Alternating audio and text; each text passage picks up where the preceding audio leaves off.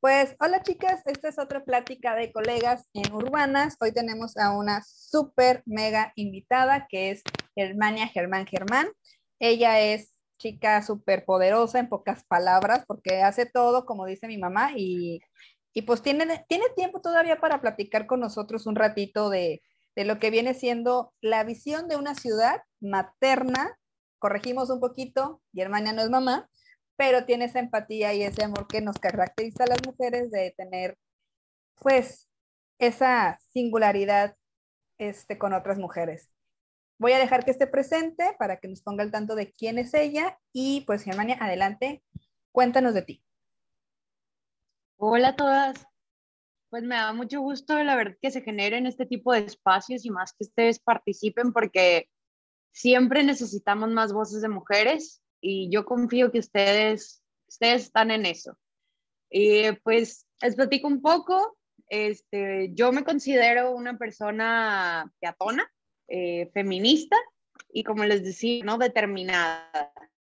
Yo cuando de verdad creo en algo y, y para mí tiene mucho valor, yo voy hasta las últimas consecuencias. Y esto implica pues todo lo que tiene que ver con la movilidad con el espacio público, con la vivienda, que son temáticas que a mí me fascinan. Este, les platico un poco para que entiendan mi contexto, ¿no? Pues yo soy del norte de México, que es una sociedad súper machista. Y aunque les voy a decir la verdad, yo creo que tuve mucha suerte y fui educada en una familia que sí tenía valores muy machistas, pero eran muy cariñosos y eran muy buenos. Entonces, jamás lo vi como algo ajeno, jamás lo vi como algo malo, ¿no? Después, eh, yo a los 18 años me vengo a vivir a Guadalajara y aquí funciona muy similar, como me llevaba con muchas personas que piensan igual que yo, me llevaba con personas que son del mismo lugar que yo, entonces jamás tuve como alguien que, que me dijera o que me hiciera replantearme las cosas, ¿no? Y después tuve la oportunidad de irme a estudiar una maestría donde me voy a otro país y donde convivía con personas de Perú, de España, de Brasil, de, de mil lados. Y ellas, eran como este grupo de amigas de Sex and the City, pero era como de City nomás, porque teníamos demasiadas tareas y cosas que hacer, ¿no? Entonces, ellas me trataban de explicar el, el feminismo y me trataban de, de hacer ver a mí que no todo lo que yo decía era correcto, sino que había otras maneras de ver el mundo y que había otras maneras de pensar, ¿no? Y entonces yo creo que ahí fue donde empecé a, a darme cuenta que no existía una verdad, o sea, que existían maneras de ver las cosas y que todos teníamos un mundo diferente en la cabeza y por ende, cuando tú quisieras comunicar o cuando tú quisieras proyectar, no te podías basar en lo que fuera tu realidad, porque no existía, todos tienen una diferente. Y ahí fue donde pues me empezó a apasionar todo lo de, eso se va a escuchar muy psycho, pero no es así, se los juro. Yo me iba a los espacios públicos y trataba de ver cómo interactuaban las personas y trataba como de, de imaginarme su contexto o, o, de entender por qué hacían las cosas como las hacían o por qué estaban en la sombra, por qué estaban en la luz, por qué iban de parejas, por qué caminaban por allá. Entonces, creo que ahí empecé a desarrollar el sentido de la empatía. Y aunque no les voy a mentir, no soy una experta empática, ¿no? Pues hay veces que soy muy egoísta, pero cuando se trata de mi trabajo, sí, sí esa empatía me da muchísima pila. Y creo que todos los proyectos o todos los espacios que diseño o los programas que, que generamos, siempre los hago como si fueran o para mi mamá o para mi sobrino que tanto adoro, o para mis hermanos, o para todas las personas que yo quiero y que conozco. Y me empiezo a imaginar sus realidades y me empiezo a imaginar las realidades que ven en el espacio. Y les digo, ese es mi objetivo, como tratar de ser lo más empática que pueda para tratar de diseñar las realidades, un espacio donde puedan convivir las realidades de muchas personas y lo puedan hacer de una manera segura, lo puedan hacer de una manera cómoda. Y es, eso es lloro para decirles lo que hago todos los días. Muy bien, Germania. ah, dime. Este, no, pues que obviamente nos vas a platicar este, muchísimo más, pero Pues bueno, feminista porque la vida misma te llevó a ser feminista. Eres peatona y andadora de la ciudad, increíblemente, ¿no? Y en la actualidad eres jefa de departamento de la movilidad activa y accesibilidad universal, ¿no? Dentro de la Dirección de Movilidad y Transporte en Guadalajara, que Guadalajara es una urbe, pues es un monstruo literal, ¿no? O sea, no nos atrevemos a decir que está completamente arruinada porque hay que salvarla, pero pues es un monstruo que hay que tratar con cariño. La visión de la ciudad materna, ¿cómo parte para ti? ¿Por dónde se empieza que tú digas, hay que tener esta visión de la ciudad también? Em, una ciudad materna para mí es una ciudad que le da la misma importancia al trabajo reproductivo que al trabajo productivo. Entonces, em, no sé si todas están familiarizadas, pero por si sí o por si no, el trabajo reproductivo es todo aquel que permite preservar la vida y preservarla en una muy buena condición. Quiere decir cuidar de los niños, cuidar de los enfermos, hacer la comida, mantener el espacio limpio, etcétera, ¿no? Todas las tareas que conlleva maternar. Y la productiva, pues es lo que nos genera un ingreso. Entonces, creo que hoy en día las ciudades han sido planeadas solo para satisfacer el lado productivo. Y una visión de una ciudad materna es aquella que le da la misma importancia a ambas cosas y que te permite espacios que te dejen hacer de manera cómoda, de manera segura y de manera accesible las actividades de reproducción y las actividades de producción.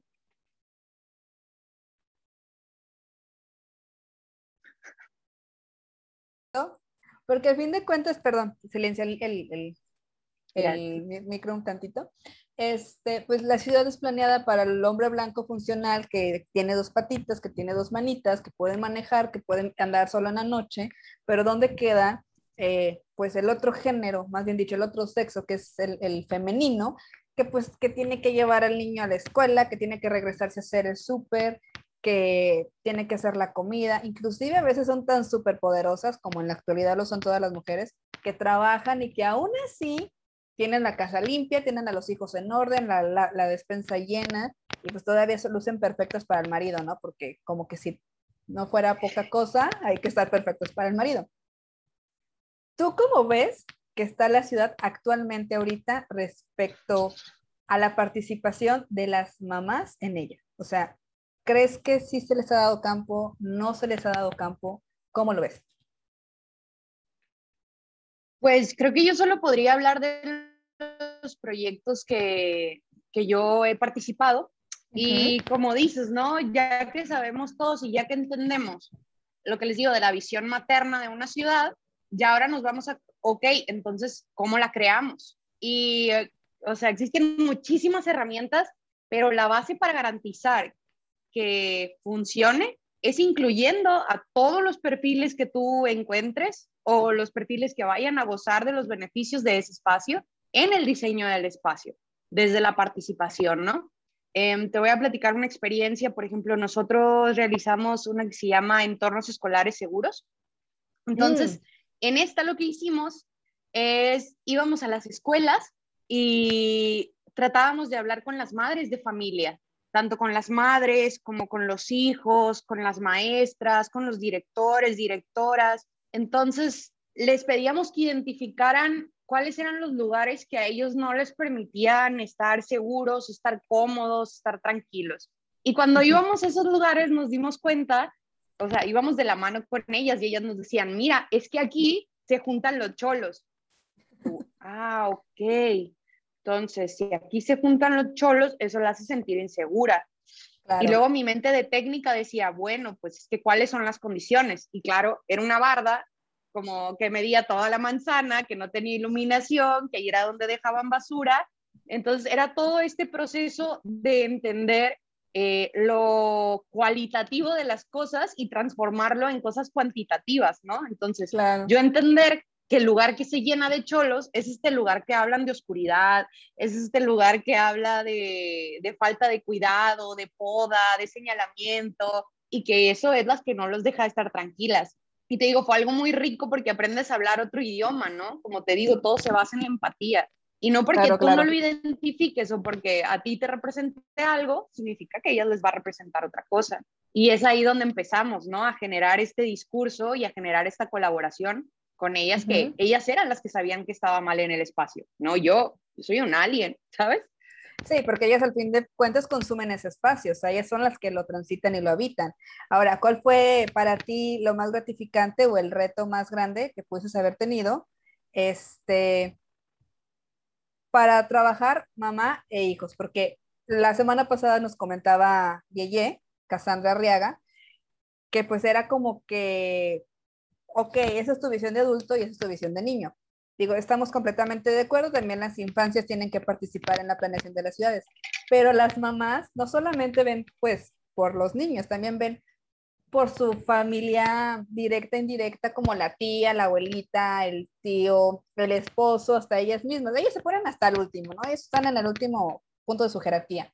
Para ti, ¿cuál fue esa experiencia trabajar con mamás y niños en ese tema?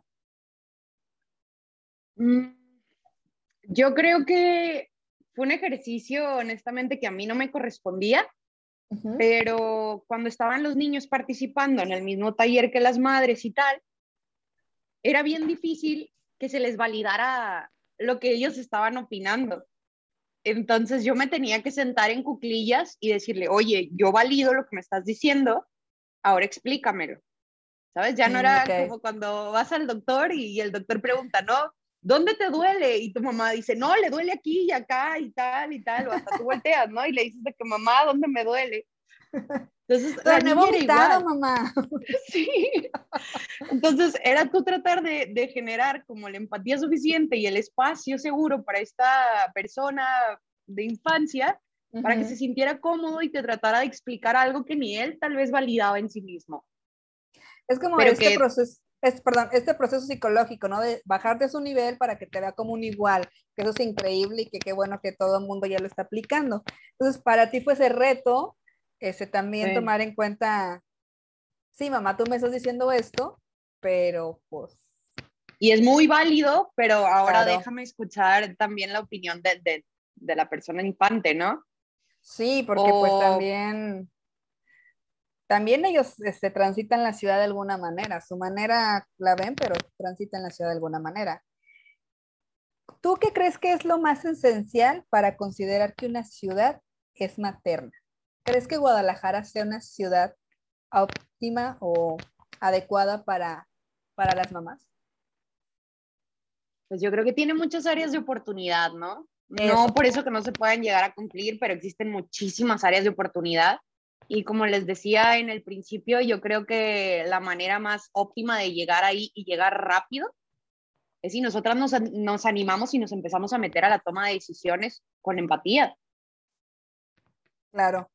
Invitar a las compañeras a que no porque no seamos mamás, vamos a ver a los niños como enfadosos, porque también hubo mucho, mucho movimiento en las redes de que este niñofobia y no sé qué tanto, y era como de, comadre, sé empática con la mamá del o sea, tiene que sobrevivir al trabajo, a su casa, a la ciudad misma y te pones con que no quiere espacios para niños. Está horrible, horrible eso. En el tema de movilidad, ¿cómo manejas la maternidad? Completamente tú ajena al tema de ser mamá directamente. ¿Cómo lo vives? Sí. Yo creo que lo, se podría decir que lo vivo a través de los ojos, por ejemplo, de mi mamá mi mamá es una persona esta, que ahorita mi mamá adora a los niños. Entonces, ella deja de pensar en ella por pensar en, en, los críos, ¿no? Y a veces hasta tiene como este sexto sentido de anticipar y, y de cuidar y, y, de que no se vaya para allá o de que no haga esto y tal. Entonces, mi visión tal vez es, es un poco más desprendida porque yo no tengo esos valores, pero a mí me gusta ver cómo lo exploran, ¿sabes? Porque creo que una persona segura es una persona que va a usar el espacio. Entonces, sí, desde pequeños. Es que a ti no te costó tenerlos, por eso no te apuro. yo no me batallé, ¿no? Sí, yo no me no batallé y lo agradezco. Sí, pero te digo, yo, yo lo veo a través de sus ojos, como trato de, de, de empatizar y de entender que para ellos lo principal es la seguridad. Y es algo muy fuerte porque es una de las primeras causas de muertes en niños y niñas en México. Entonces, yo lo veo a través de esos ojos. Aquí Celeste pregunta en el, en el chat, digo, si gustan hacerle preguntas a Germania, ella está dispuesta a contestar todo menos si cosas personales. ¿De qué manera impacta la infraestructura vial o los proyectos de movilidad en una ciudad para que sea materna? Justo te estoy diciendo, ¿no? Una, una ciudad que tenga visión de ser una ciudad materna o que sea su, su ambición, va a tener que invertir en infraestructura, tanto peatonal como ciclista, porque no es posible que te digo, estemos a pleno 2021, seamos conscientes de que es una de las principales causas de muertes en niños y niñas y sigamos invirtiendo en un tipo de infraestructura que es obsoleta y que es peligrosa y que no permite a las mamás realizar todas las labores de cuidado, ni a los papás, ni a los tíos, ni a las abuelas, porque no es accesible. Exactamente. Oye, sí, no me había puesto a pensar en eso. Bueno, si yo batallo cuando me bajo del camión con mi mochila y mi termo y mi celular, imagínate con otra vida, el, la carriolita y demás. ¿Qué proyectos tiene Guadalajara para convertirse en esa ciudad materna de la que nos gustaría ser?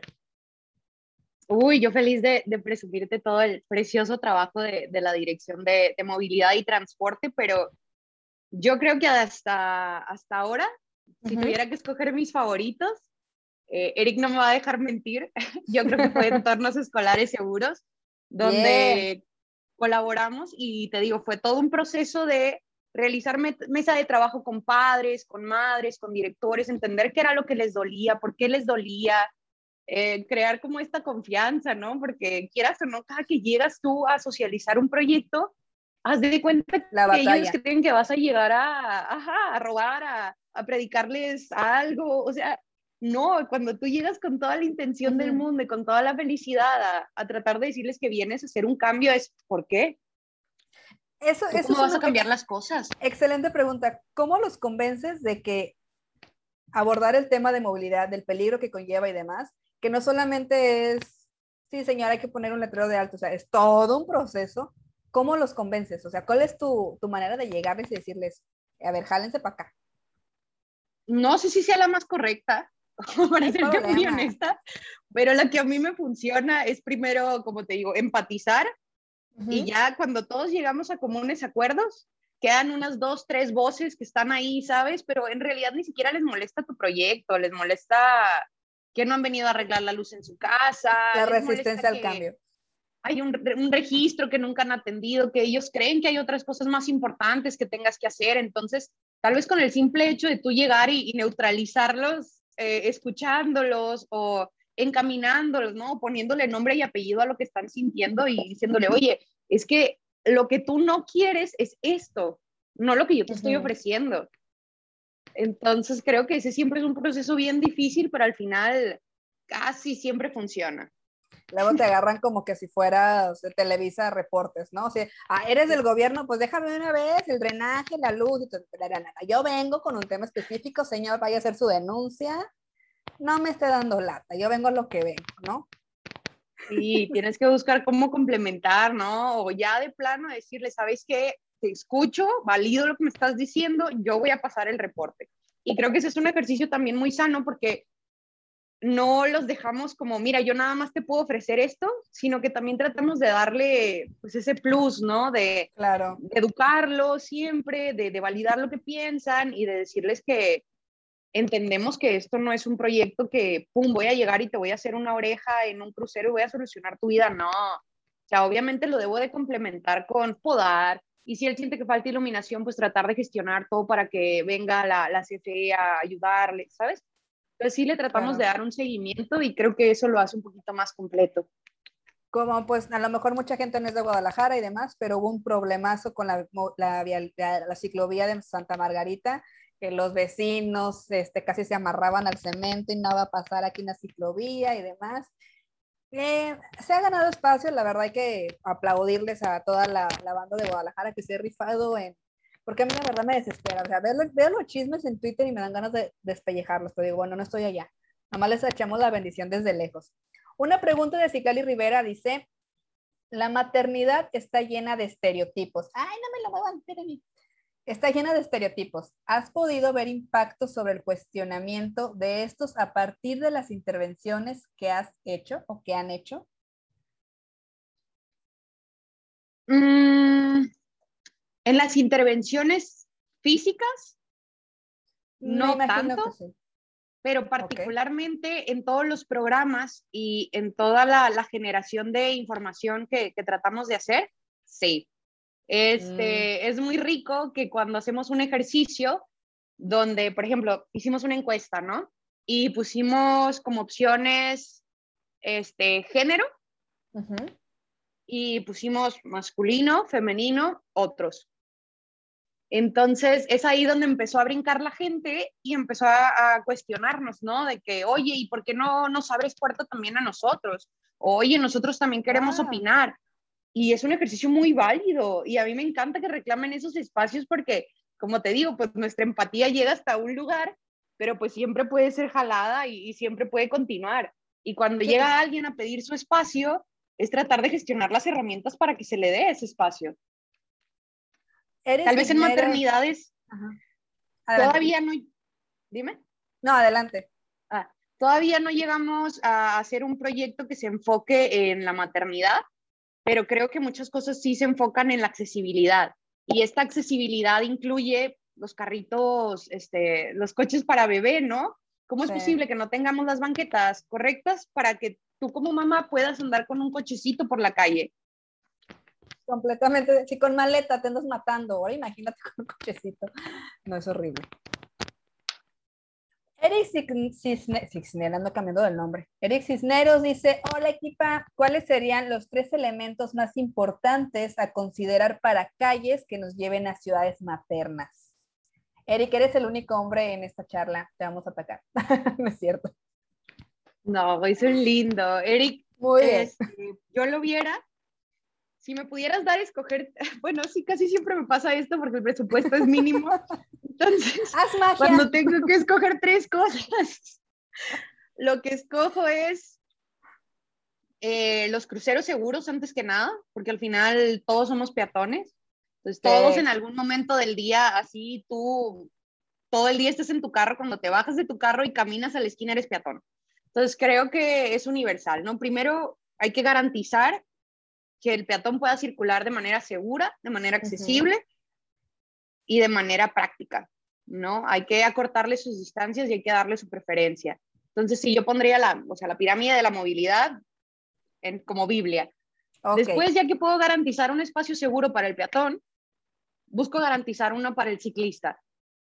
¿Por qué? Porque al final, este, es otro de los usuarios más vulnerables. Entonces, yo primero tengo que generarle las condiciones para que lo pueda hacer de manera segura y ya después el tercero, el tercero sería la iluminación y la vegetación. Si siempre hay espacio para ese plus, yo quiero un espacio sombreado o quiero un espacio que por medio de la iluminación me permita sentirme un poco más segura. Yo creo que son cuatro, pero sí, esos son los que, los que me parecen indispensables. Ok, dicen, hola tita.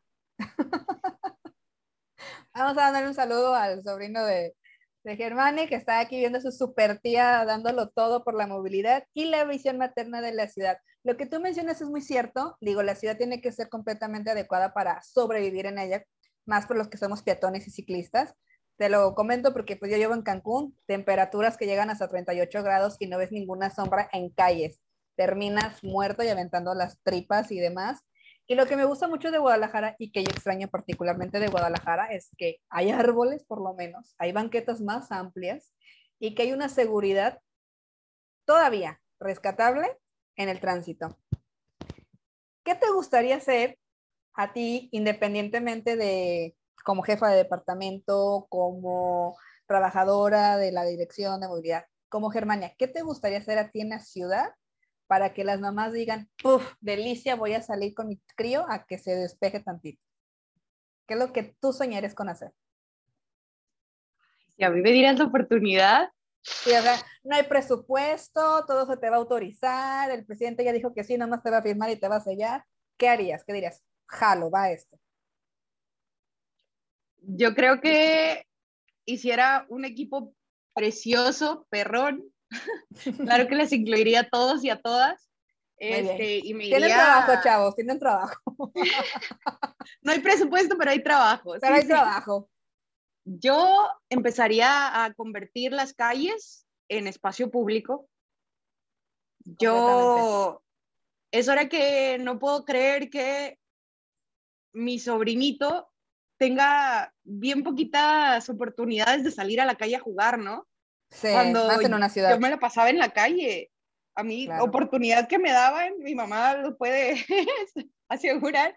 Yo ya estaba en la puerta y yo ya quería salir a la calle, ¿no? No había este de que no, no, no, hasta que se metan los carros. O no, no, no, hasta que se tranquilice. O sea, no, y yo no quiero que esa oportunidad se acabe. Yo quiero que los niños tengan derecho a salir a la calle a jugar y, yo creo que la manera de incentivar esto es con programas y con espacio público. Claro. Imagínate el espacio público así súper bonito, sin tantos carros, sin tanta jetreo y demás. Sería lo ideal. Sería lo ideal. De hecho, la, las mujeres que inspiran y que ponemos en el mapa desde ayer fue Ana Falú, una argentina súper poderosa que, Dios mío, era imposible poner todo su currículum. Pero hubo una frase que nos encantó que decía que las ciudades mejor diseñadas para las mujeres eran las europeas, por la conectividad que tenían, por la densidad que manejan, que pues todo te queda cerquita si no tienes que trasladarte tantísimo que eso estaría, pues es un sueño guajiro cuando tenemos un Tlajomulco y, y demás municipios que nos hicieron la mancha urbana hermosa, ¿no? El mayor reto que has tenido como profesional para decir, pues vamos a hacer una ciudad más segura tanto para las mujeres como para los niños, como para mí, porque pues lamentablemente somos mujeres y estamos en un país donde mueren y asesinan y desaparecen 11 mujeres diarias. ¿Cuál ha sido tu mayor reto en que te has quedado corta, que has, que has sentido impotencia de no poderlo trabajar? Como mujer. Como yo creo profesional, que sería, mujer, todo. Sí, como, como mujer profesional en urbanista, yo creo que sí he llegado a espacios medio hostiles. Creo que sí, pues todos sabemos esto de que los espacios de la toma de decisiones son siempre garantizados para, para las mujeres, digo, para los hombres, y tal vez yo cuando tenía una opinión o tenía una perspectiva diferente, mágicamente se acaba el presupuesto.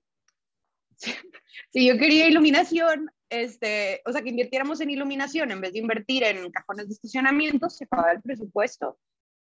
Entonces sí fue un poco difícil para mí y creo que parte de lo que soy, estoy muy agradecida por ello, es que todas mis compañeras de la Dirección de, de Movilidad y Transporte son unas liderazas y ellas siempre me, me abrieron las puertas y me enseñaron a ver, como te digo, a validar lo que yo pensaba y a, agarrar un poco más de confianza y a pedir estos espacios, ¿no? Y si no me lo daban, lo exigía.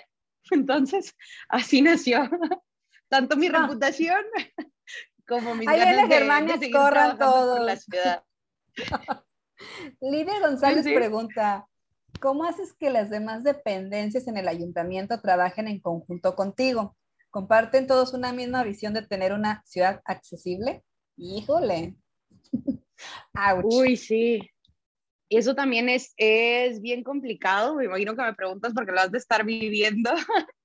este, yo creo que las herramientas o, o, los procesos que hemos vivido son que llega a nosotros este tipo de, de cooperaciones internacionales o de, de fundaciones tal que nos, que nos ofrecen un, este, un financiamiento o nos ofrecen una donación, lo que sea. Entonces, yo creo que de nuestra parte siempre tratamos de hacer equipa, ¿no? Entonces, por ejemplo, si tenemos un trabajo como el de Puntos Púrpura, eh, que fue una colaboración con la ONU, con ONU Mujeres, entendíamos que nosotras no podíamos hacerlo. ¿Por qué? Porque necesitábamos a alguien que fuera un poco más experto, que tuviera un poco más de conocimiento que nosotros, y es ahí donde contactamos a, las autoridades que, que tienen ese, ese conocimiento. Y fue una colaboración entre la Dirección de Movilidad y la CISEM, siempre de, colaborar y, y, de darle ese seguimiento. Sí, entiendo, hay veces que tú tienes una visión y, y, otras personas tienen una visión muy diferente y más como te digo, cuando se trata de presupuesto, pues ellos deciden casi siempre a lo que se le da prioridad. Claro. Posicionar una temática es complicado porque tiene que hacerse desde arriba. Creo que es toda una estrategia que nosotras siendo mujeres podemos aprovechar nuestras estrategias de manipulación y es sentarte a pensar y con esa mente maquiavélica, ¿no? De, claro. ¿Sabes qué? En la próxima junta a fulanito le voy a decir al oído que, no sé, que Guadalajara ganó el ranking ciclista. Ya, ¿no? Y va la persona y empieza a decir, ¿no?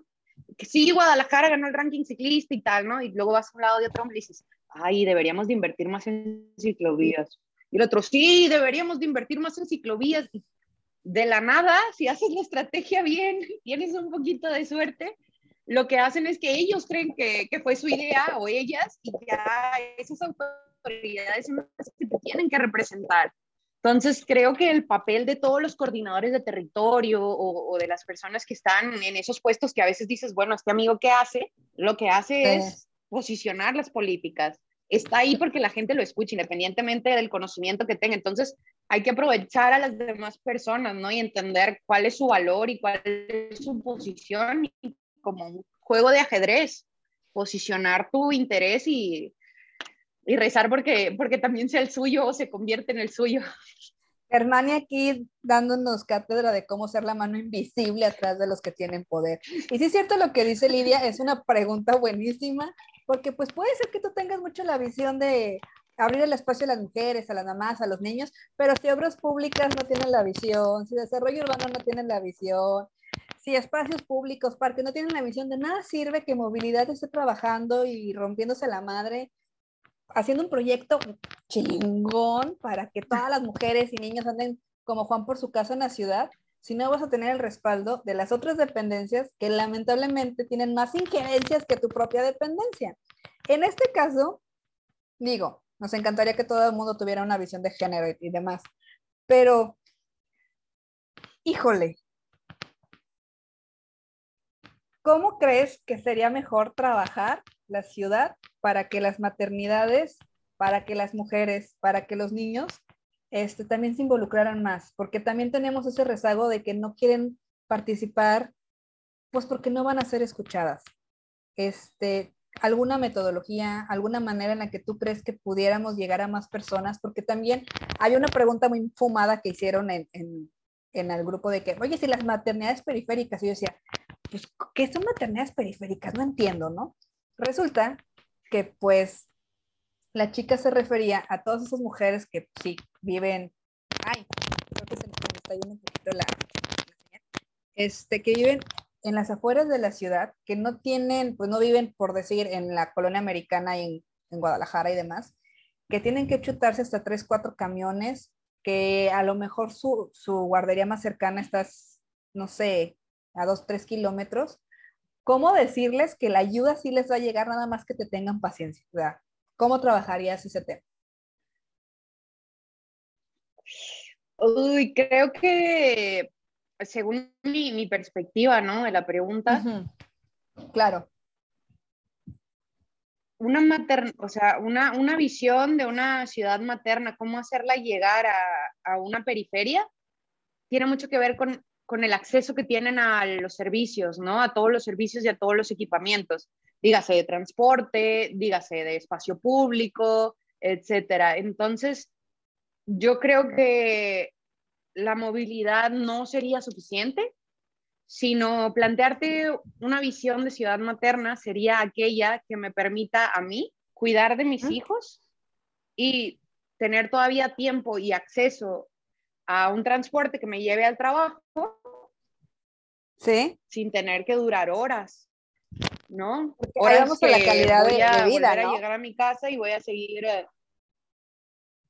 Entonces yo creo que el acceso a servicios y a equipamientos es lo que da calidad de vida, la verdad. Y una manera de tener esta visión de ciudades maternas es garantizando el acceso de las mujeres y de todas aquellas que se identifiquen con, con que tienen que llegar a hacer eh, labores del trabajo reproductivo, independientemente de que no seas mamá, que tal vez tengas que ir a cuidar a tu abuelita, ¿no? O que tengas que llevar a tu sobrino a algún lado, o cualquier, cualquier actividad que te permita preservar la vida, debes de tener acceso a las herramientas para hacerlo. Y no solo que las tengas, sino que te las garanticen y que éstas sean seguras, sean cómodas y sean accesibles. Porque estamos Esa es mi visión que estamos en uno de los países con una tasa que, pues bueno, las, hay mujeres que a los 13, 14 años lamentablemente se convierten en madres, que están siendo pues juzgadas por la sociedad, la están estereotipando de una manera muy, pues muy visceral y demás. También como integramos a esas mujeres que pues forzosamente se convierten en madres, ¿no? Y que de repente la visión de ciudad que tenían cambia muchísimo, de ir a la secundaria, a la prepa y al parquecito a bailar TikTok, ahora es si tienes suerte, seguir estudiando y regresarte a tu casa a cuidar a tu crío. Y como tú dices, o sea, garantizarles los servicios no solamente consiste en conectividad en, la movilidad, sino también en el equipamiento y los servicios que tengan cerca, que no la hagan cruzar todo Guadalajara para llegar a la venta del astillero o viceversa, ¿no? Llegar hasta Tonalá a trabajar. Nos queda mucho por hacer, pero ya lo estamos haciendo y es lo importante y no hay que echarnos para atrás. Germania, no para concluir, pero sí tu opinión de cómo ves que va la movilidad con la visión materna, cómo ves tu trabajo, está dando frutos, no está dando frutos, te desesperas, te quieres jalar las greñas, cómo te ves este, en un futuro trabajando por la ciudad.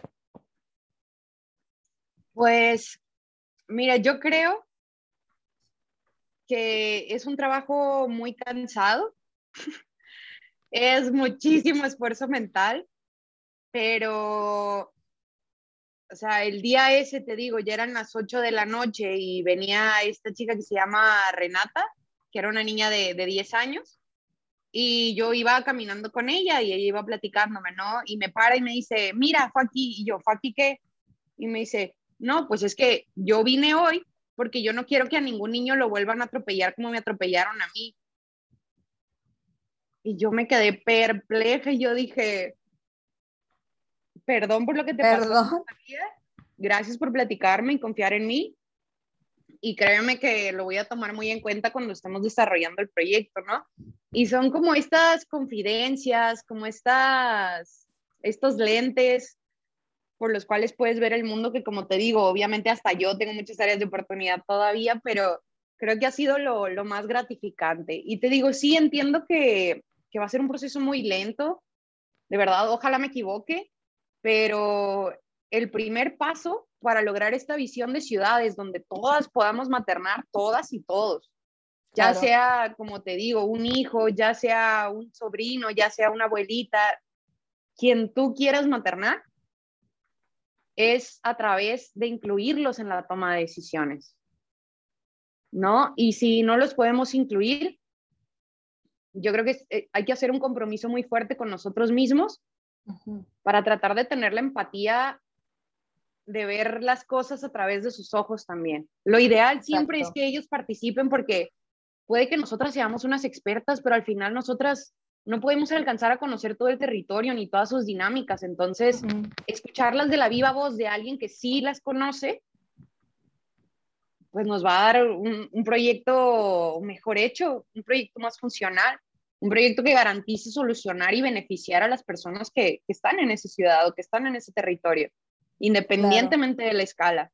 Entonces, el primer paso siempre es incluirlos en tu diseño de proyecto, incluir sus necesidades y tal vez si, si sus necesidades son cualitativas, o sea, que no son de cosas tangibles, tratar de sentarte a hacer el ejercicio con ellas y de interpretar esos, esos detalles, como te digo, ahí se llevan los cholos no es que eso le incomode, lo que le incomoda es el muro ciego, lo que le incomoda es la falta de iluminación, la basura y tal.